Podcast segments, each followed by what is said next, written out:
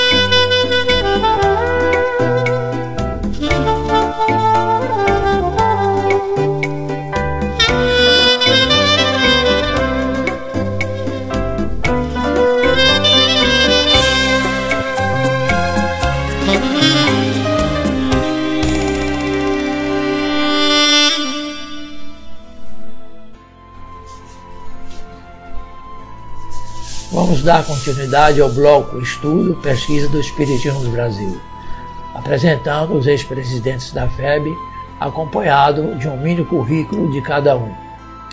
Vamos recordar o que foi apresentado na semana passada. Antônio Vantuil de Freitas foi o 17 presidente, mandato de 1943 a 1970. Nasceu em Patrocínio de Muriaé, Minas Gerais, em 1895 e desencarnou do Rio de Janeiro em 1974. Criou o departamento editorial da FEB e construiu a Cidade do Livro em 1948. Formalizou o Pacto Áureo em 1949 e instalou o Conselho Federativo Nacional da FEB em 1950. Durante a sua gestão, foi efetivada a Caravana da Fraternidade. Obteve a edição de selos comemorativos pelos Correios por ocasião do centenário de O Livro dos Espíritos, de O Evangelho segundo o Espiritismo e da desencarnação de Allan Kardec. Escrevia em Reformador com vários pseudônimos e, com deles mínimos, publicou o livro Síntese de um Novo Testamento. Deu início à construção da FEB em Brasília, em terreno doado pela Nova CAP em 1965 Armando de Oliveira Assis foi o 18º presidente, mandato 1970 a 1975. Nasceu em Piracicaba, São Paulo, em 1911 e desencarnou no Rio de Janeiro em 1988. Na FEB foi vice-presidente e diretor de reformador e durante a sua gestão foram criados os conselhos zonais do CFN, introduzidas modernizações no departamento editorial, inauguradas a dependência da FEB em Brasília, como o Cenáculo e o Prédio Colmeia. Algumas reuniões do CFN e da FEB ocorreram nesses prédios, inclusive com a visita de Chico Xavier em janeiro de 1973. Na próxima edição serão apresentados mais dois ex-presidentes. Já se encontra aqui nos estúdios da emissora a colega Viviane, pronta para dar o seu recado. Vamos, porém, esparecer um pouco mais ouvindo outra canção antes que ela assuma o controle dos microfones. A música desta vez será interpretada pela dupla que já se apresentou há poucos instantes, Tânia e Josué interpretando a famosa música Vereda Tropical.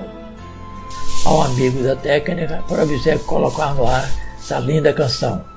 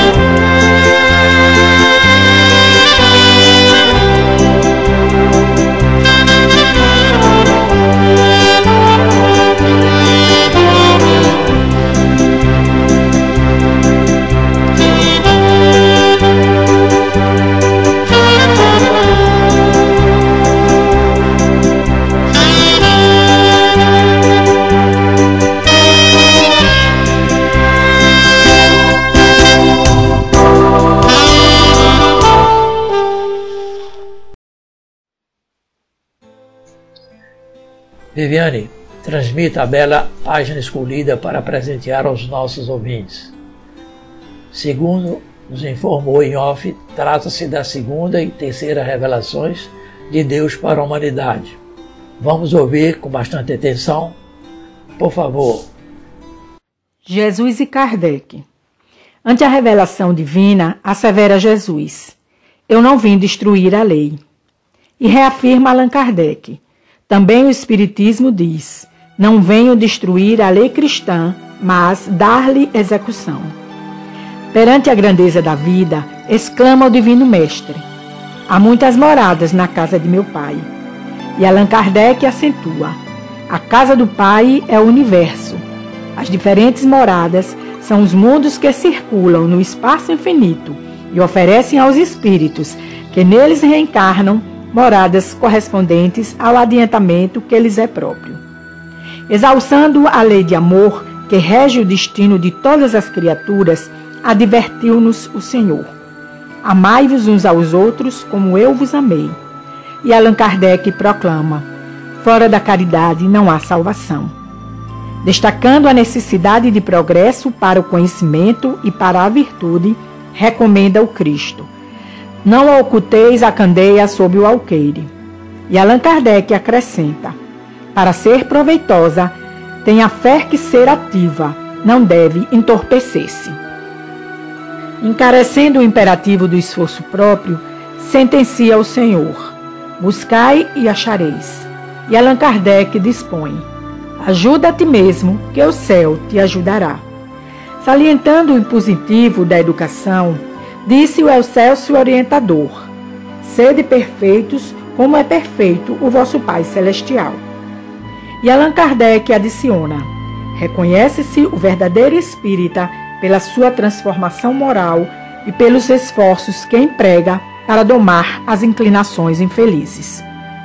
Enatecendo o espírito de serviço, notificou o eterno amigo: Meu pai trabalha até hoje e eu trabalho também. E Allan Kardec confirma: se Deus houvesse isentado o homem do trabalho corpóreo, seus membros ter-se-iam atrofiado e, se o houvesse isentado do trabalho da inteligência, seu espírito teria permanecido na infância, no estado de instinto animal. Louvando a responsabilidade, ponderou o Senhor.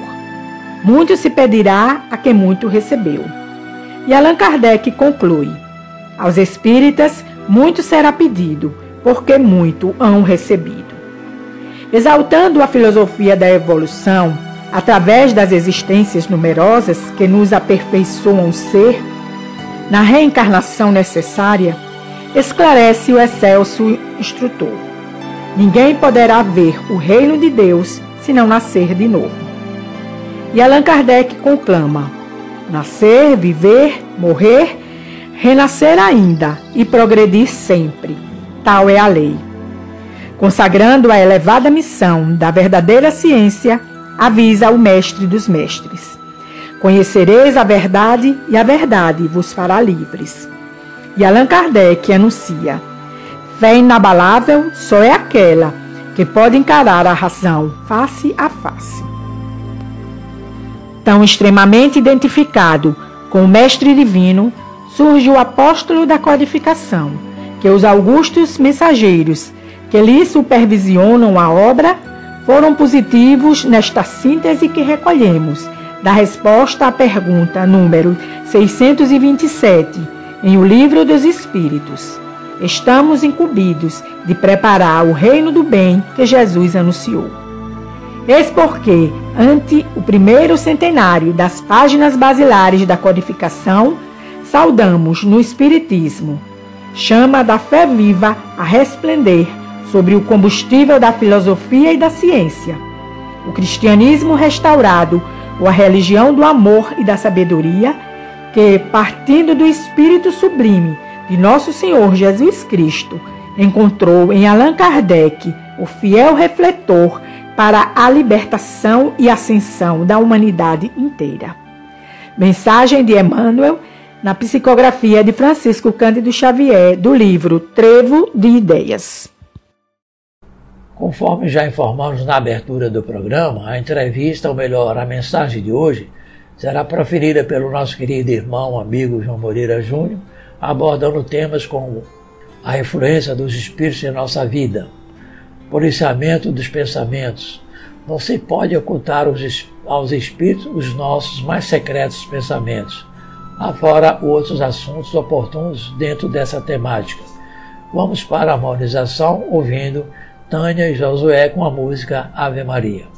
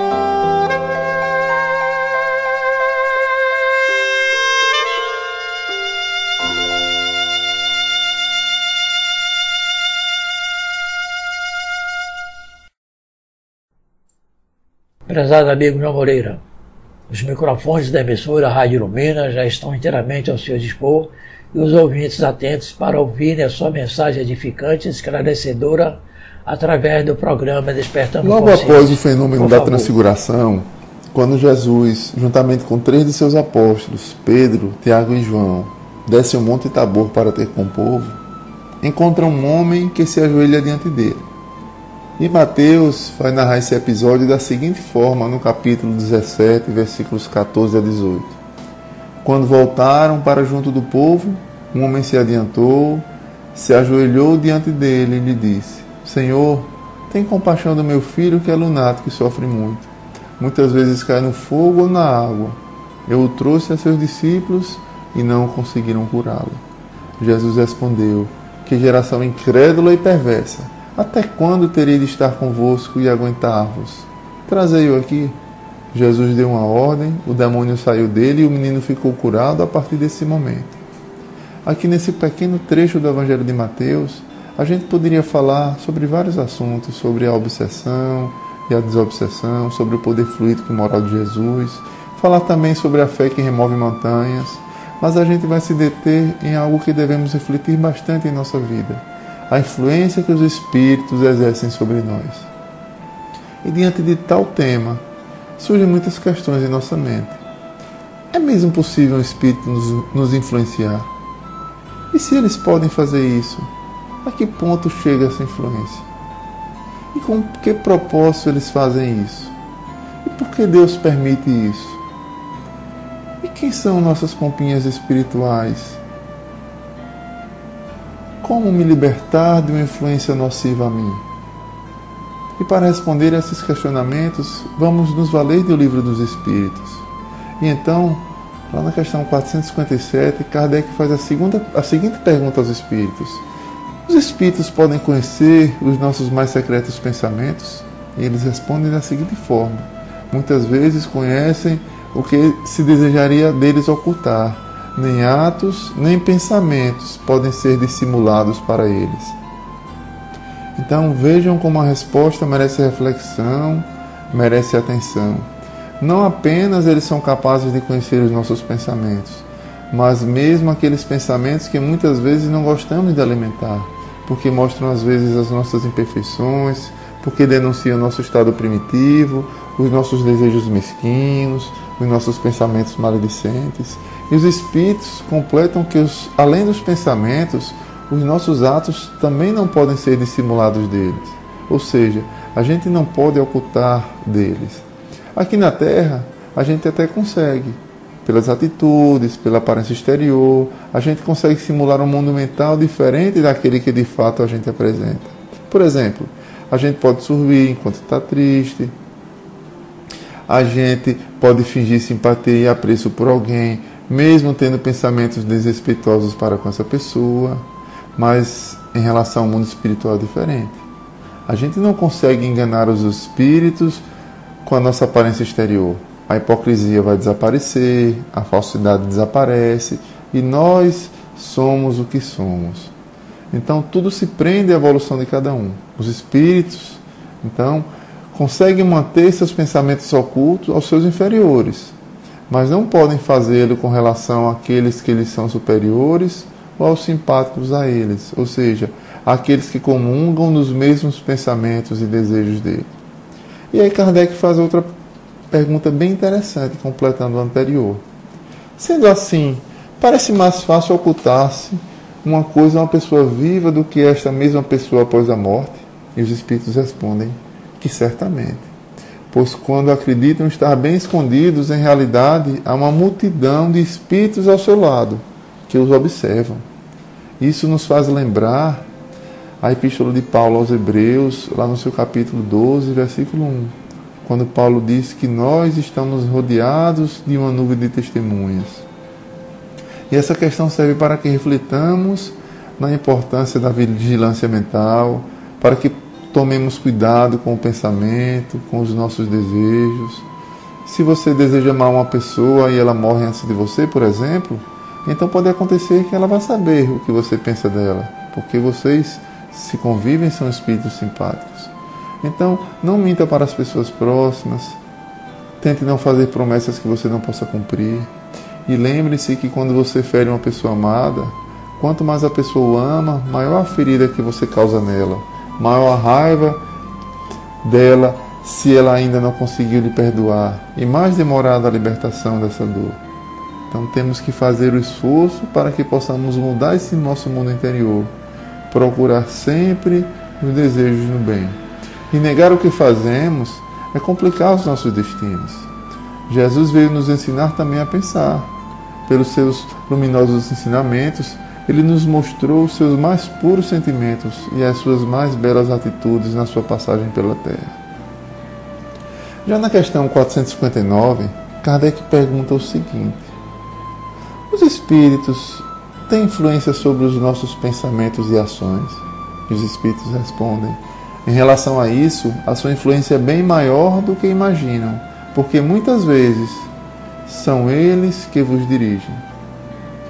Vejam que a resposta levanta bastante preocupação, porque além de uma influência ser muito maior que imaginamos, os espíritos dizem que muitas vezes, muitas vezes eles nos dirigem. E para que eles possam nos dirigir, eles têm que exercer uma influência no domínio do nosso desejo, da nossa vontade. Eles vão sugerir o pensamento no campo da nossa mente, mas eles também precisam atuar no campo dos nossos desejos. Dessa forma, a influência deles é muito mais profunda no nosso mundo interior. Então, se eles influenciam os atos, eles precisam ir além de sugerir ideias. Eles têm que interferir no nosso mundo interior. Então, eu já sei que os espíritos me sugerem pensamentos muitas vezes. Então, não seria melhor que Deus nos tivesse deixado fazer essa distinção se um pensamento é nosso ou não. Mas aqui é um critério ético.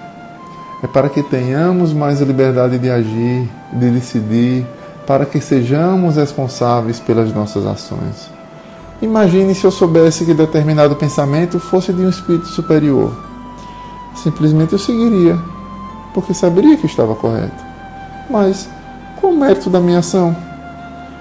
Não seria interesse de minha parte seguir esse pensamento só porque ele estava correto? Eu devo seguir o bom caminho ou o mau caminho porque eu acho que eu devo segui-lo, não porque me disseram.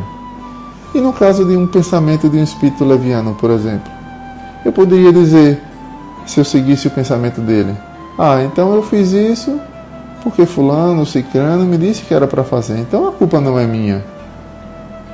Então, é importante que nós saibamos a origem do pensamento para que tenhamos mais liberdade no agir, no decidir e para que sejamos responsáveis pelos nossos atos. Mas como sei se um pensamento provém de um espírito bom ou não?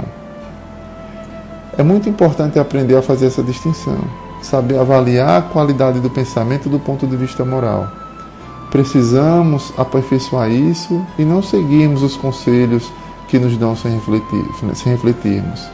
Kardec nos adverte sempre sobre isso, que passemos pelo crivo da razão, ou seja, que raciocinemos se é correto ou não realizar aquele pensamento. Nos coloquemos no lugar do próximo sempre. E se estudarmos a escala espírita, nas questões 100 a 113 do Livro dos Espíritos, vamos observar que os bons espíritos sugerem sempre bons pensamentos. Eles nos desviam do caminho do mal, nos protegem daqueles que, se nós nos tornamos dignos de sua proteção, nos protegem nossa vida, além de neutralizarem a influência dos espíritos imperfeitos. Já os levianos, aqueles que se apegam demais às coisas desse mundo, eles vão nos incitar aos vícios geradores das paixões vis e degradantes como a sensualidade, como a crueldade, malícia, a hipocrisia, como a cupidez, avareza, dentre outros vícios. E na realidade, a gente não deve se importar bem em saber a origem do pensamento, se ele vem de um espírito ou se é próprio nosso. Importa saber a qualidade desse pensamento. Que saibamos escolher esse pensamento não pela origem, mas pela qualidade. Se é uma sugestão boa, então eu vou seguir. Então saibamos discernir o joio do trigo pela qualidade do pensamento e não pela autoria dele. E voltando ao livro dos Espíritos, Kardec faz uma pergunta bastante interessante. Lá na questão 465 ele pergunta: com que intenção os espíritos imperfeitos nos induzem ao mal? Os espíritos respondem: para fazê-los sofrer como eles a gente tem que parar para refletir com essa resposta. Eles querem que continuemos do mesmo jeito que eles estão. E depois os espíritos completam a resposta da seguinte maneira: eles dizem que eles fazem isso por inveja. Então vejamos que a inveja é que move muitos espíritos imperfeitos. A inveja é aquela paixão que nos leva a julgar o bem que uma outra pessoa está vivendo como injusto. Então o invejoso acha que aquele indivíduo que está sendo feliz não merece. Aí ele quer que seja infeliz como ele está. Isso é muito comum no dia a dia. Vejam as redes sociais, por exemplo. A epidemia das redes sociais é produzida de uma forma bem explícita os valores que norteiam os indivíduos na sociedade. Muitos ficam em busca de seus minutos de celebridade, numa espécie de vitrine social. Para a maioria dessas pessoas, Celebridade é ser reconhecido e admirado não pelos talentos genuínos, pelo altruísmo, pela humildade do coração, mas sim significa ser vista, ser cobiçada, ser invejada. E tal como mercadorias desejáveis, expõe seus lares, expõe sua família, seus pertences, suas conquistas a um número incontável de pessoas e ficam em busca de curtidas e aprovações de seus atos por pessoas que nunca viram na vida e que provavelmente nunca virão. Então, meus amigos, vamos refletir sobre o que pensamos. Porque, como disse Emmanuel, mentor de Chico, em seu livro Mediunidade e Sintonia, nós somos ímãs do próprio ser, ou seja, nós atraímos para o nosso lado gente que pensa como a gente, sejam encarnados ou desencarnados. Essas são as nossas companhias espirituais. Reflitamos então onde mora a nossa mente. Quais os pensamentos que mais povoam nossa mente? Quais os desejos e os objetivos que nos norteiam?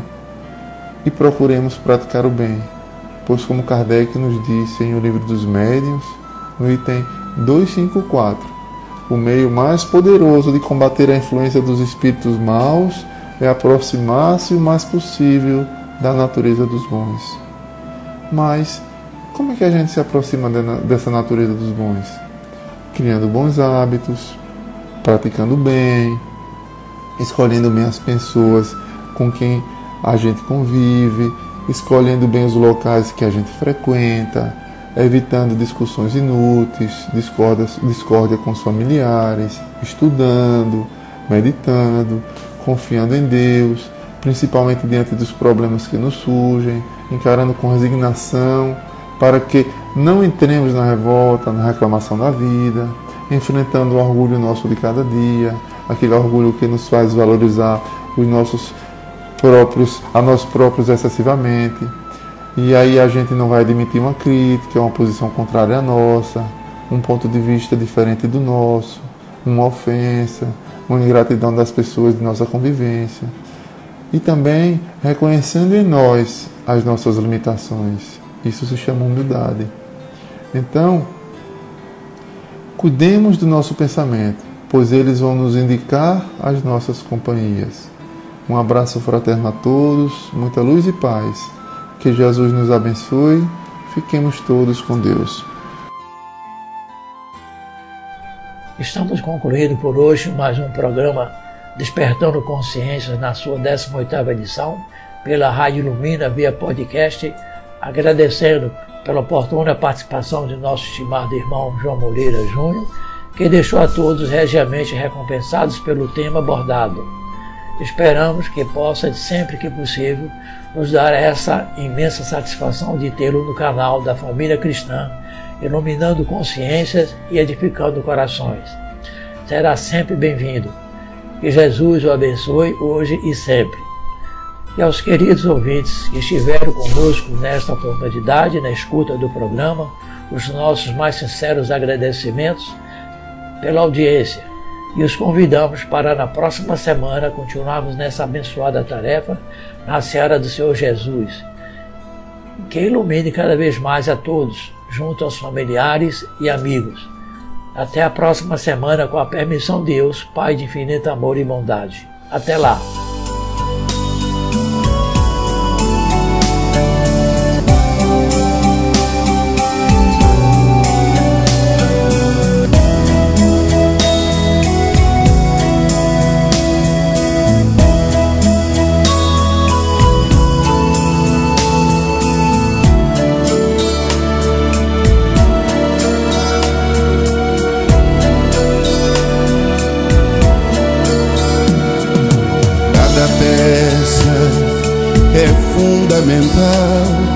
A serviço do bem no contexto geral.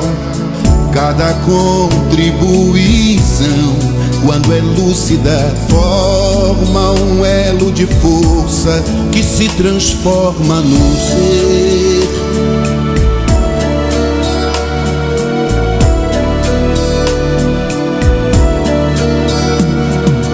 Cada ser é um aberto canal irradia seus dons em seus diversos tons. O ideal de servir religa e o sentimento do ser coletivo se torna real. Como uma etérea colcha de retalhos multicores, cada cor com seus matizes faz com que a colcha aqueça como se o Cristo fosse um sol feito de mil estrelas, cada estrela um ser pensante, coletivo e radiante. Religar e religando, reluzindo, ceareiro cearando, prosseguindo. Põe o coração na luta, nem sabe o suor que custa. Caridade a remover todo o pecado das próprias sombras sendo resgatado, reluzindo o interno templo, arrastando pelo exemplo o ativista do amor melhora a si mesmo, sublima o ser dentro de si para então dar de si mesmo melhor. Chama-se Filho de Deus, bendito do Pai, semeia pegadas de luz, seremos um só com. Jesus.